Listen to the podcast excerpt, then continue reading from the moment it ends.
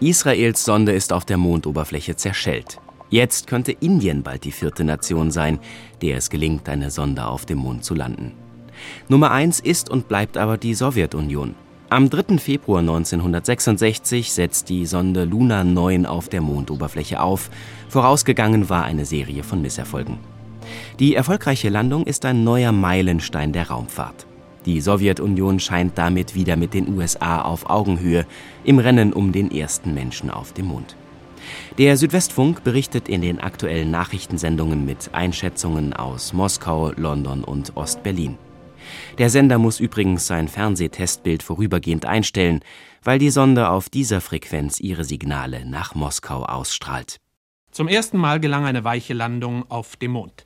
Die sowjetische Mondsonde Luna 9, die gestern Abend als erstes Raumfahrzeug weich auf dem Mond gelandet war, hat seit heute früh damit begonnen, die Mondoberfläche abzutasten. Wie ging es zu bei diesem nächsten Schritt zur Eroberung des Mondes? Darüber berichten aus London Günter Bardelang, aus Moskau Erwin Behrens und schließlich mit einer Stellungnahme aus Berlin Heinz Deutschendorf. Am Donnerstagabend um 18.45 Uhr westeuropäischer Zeit hörten die Wissenschaftler des Radioastronomischen Observatoriums von Jottle Bank in Mittelengland dass mit der russischen Mondsonde Luna 9, deren Funksignale sie seit Stunden mit ihrem großen Radioteleskop empfingen, etwas geschehen war. Die Signale veränderten sich plötzlich, und aus der Art der neuen Signale musste man den Schluss ziehen, dass den Russen die erste weiche Landung von Instrumenten auf dem Mond gelungen war und dass die russische Mondsonde nunmehr verschlüsselte Fernsehbilder vom Mond zur Erde zurücksendet. Hier ist die Originalaufnahme der ersten Signale wie sie in Jottle Bank empfangen wurden.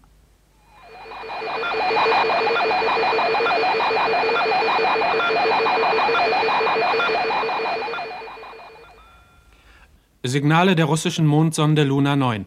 Was aber sagt man in Moskau selbst dazu? Seit fast 24 Stunden antwortet der Mond auf russische Radiosignale.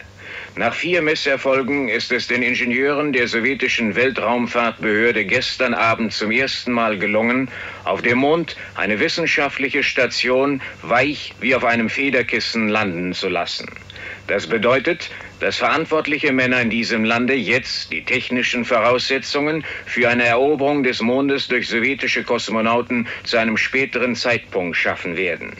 Die Sternwarte Pulkowo in der Nähe von Leningrad konnte die weiche Landung der Station Luna 9 mit einem Superteleskop von 50 cm Durchmesser beobachten und das Ereignis für die Nachwelt fotografieren. Das sowjetische Laboratorium Luna 9 soll helfen, die Geheimnisse des Mondes zu entschleiern. Luna 9 wird wissenschaftliche Informationen sammeln und diese Angaben auf die Erde zurückschicken. Die Funkbrücke zwischen der Sowjetunion und dem Mond besteht seit gestern Abend. Hier in Moskau ist die Begeisterung über diesen Erfolg groß. Monatelang spürten die Russen, wie die Amerikaner dabei waren, die sowjetischen Kosmonauten einzuholen. Jetzt sind die Russen wieder davon überzeugt, dass sie selbst beim Wettrennen im Weltraum vorn anliegen. Alle Moskauer Zeitungen veröffentlichen die Meldung von der weichen Landung auf der ersten Seite. Die amtliche Nachrichtenagentur TASS erklärt zuversichtlich, bis zum Beginn des ersten Fluges zu anderen Planeten brauche man wahrscheinlich weniger als ein Jahrzehnt.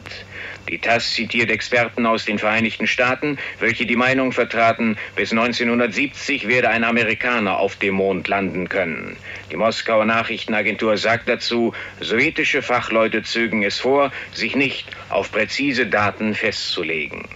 Aber inzwischen hat heute der Kosmonaut German Titov Andeutungen gemacht, aus denen man unschwer schließen kann, dass es so etwas wie ein sowjetisches Vier-Stufen-Programm mit dem Endziel von Pjotrchens Mondfahrt gibt. Die erste Stufe war die erfolgreiche weiche Landung einer wissenschaftlichen Station auf der Mondoberfläche. Der zweite Schritt der Sowjets ist ein bemannter Raketenflug rund um den Mond ohne Landung, praktisch ein Erkundungsunternehmen. Der dritte Schritt sieht die Landung von Versuchshunden auf dem Mond vor. Und erst dann, nach Abschluss dieser Experimente, sollen Kosmonauten den Mond betreten. Die erfolgreiche Erprobung eines Raketensystems für eine weiche Landung auf anderen Himmelskörpern ist das Resultat angestrengter Bemühungen sowjetischer Raketentechniker, die mit diesem System seit Mai vergangenen Jahres viermal nur Misserfolge erzielen konnten.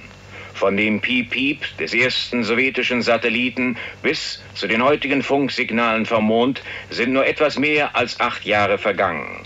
Wer heute die Berichte sowjetischer Fachleute liest, muss den Eindruck haben, dass man bis zur ersten Landung eines Menschen auf dem Mond sehr viel weniger Zeit brauchen wird. Und wie kommentiert die Welt? Hören Sie London. Dass diese erfolgreiche Landung von Instrumenten auf dem Mond ein bedeutender Erfolg der russischen Weltraumforschung ist, darüber kann es gar keinen Zweifel geben. Professor Lovell, der Leiter des Radioastronomischen Instituts von Jodrell Bank, ist der Meinung, dass die Russen dadurch einen großen Vorsprung vor den Amerikanern bei dem Wettlauf darum errungen haben, wer zuerst mit einem bemannten Raumschiff auf dem Mond zu landen vermag. Auf die Frage, worin die besondere Bedeutung dieses jüngsten russischen Erfolges besteht, erklärte Professor Lovell, enormous number of uh, questions will be answered about the nature of the lunar surface and the type of rocks, or whether, whether there is deep dust or not. In fact, I should think we already know a good deal about the bearing strength of the lunar surface from the fact that this very heavy vehicle has landed successfully. Professor Lovell sagte, dadurch wird eine große Zahl von Fragen über die Beschaffenheit der Mondoberfläche beantwortet werden, welche Art von Gestein es auf dem Mond gibt, ob die Oberfläche mit Staub bedeckt ist oder nicht und so weiter. Meiner Meinung nach wissen wir jetzt schon sehr viel über die Tragfähigkeit der Mondoberfläche, allein aus der Tatsache, dass dieses schwere Raumfahrzeug erfolgreich landen konnte. Andere Wissenschaftler halten die Leistung der Russen, so wichtig sie ist, für nicht ganz so entscheidend wie Professor Lovell. Sie sind der Meinung, dass Russen und Amerikaner beim Wettlauf zum Mond jetzt mehr oder weniger Kopf an Kopf liegen.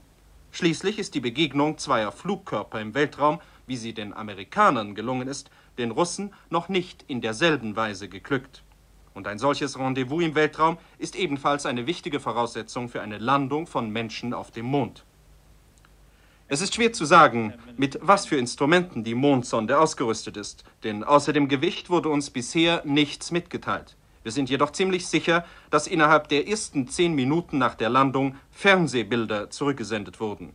Ich zweifle nicht daran, dass die Sonde viele andere Instrumente enthält, und ich zweifle auch nicht daran, dass uns in kurzer Zeit weitere Informationen darüber zur Verfügung stehen werden.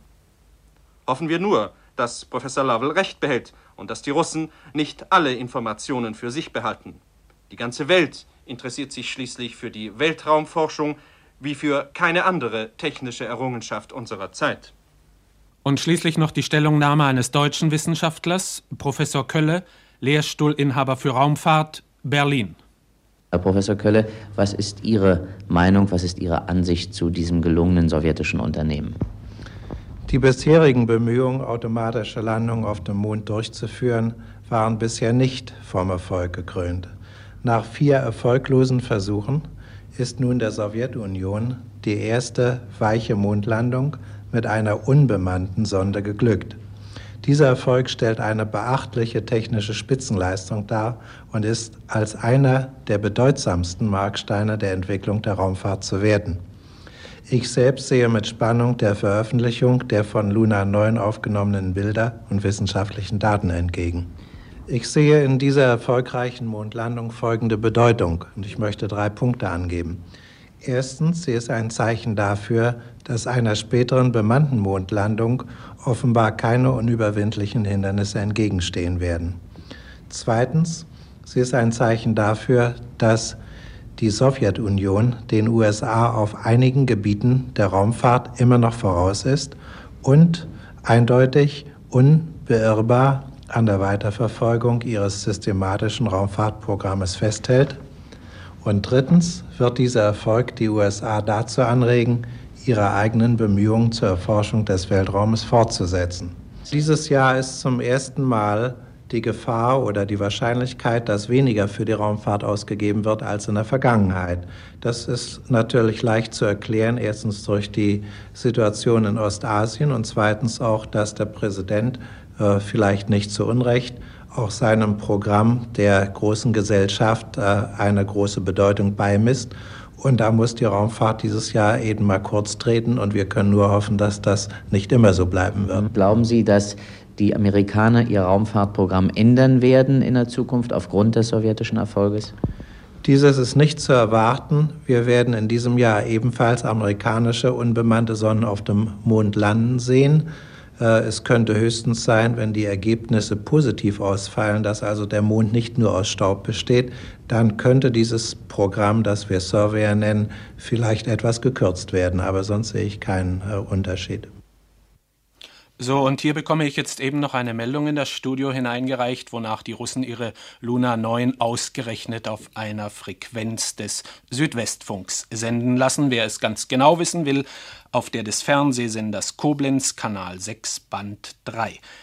Die Signale können von der Sternwarte Bochum nur mit Spezialantennen und nur dann einwandfrei empfangen werden, wenn der Südwestfunk die tagsüber übliche Ausstrahlung von Testbildern einstellt. Der Südwestfunk, wir also wollen deshalb der Bitte der Sternwarte Bochum entsprechen und von morgen an keine Testbildsendungen mehr ausstrahlen. Der Fernsehempfang wird übrigens nicht beeinträchtigt.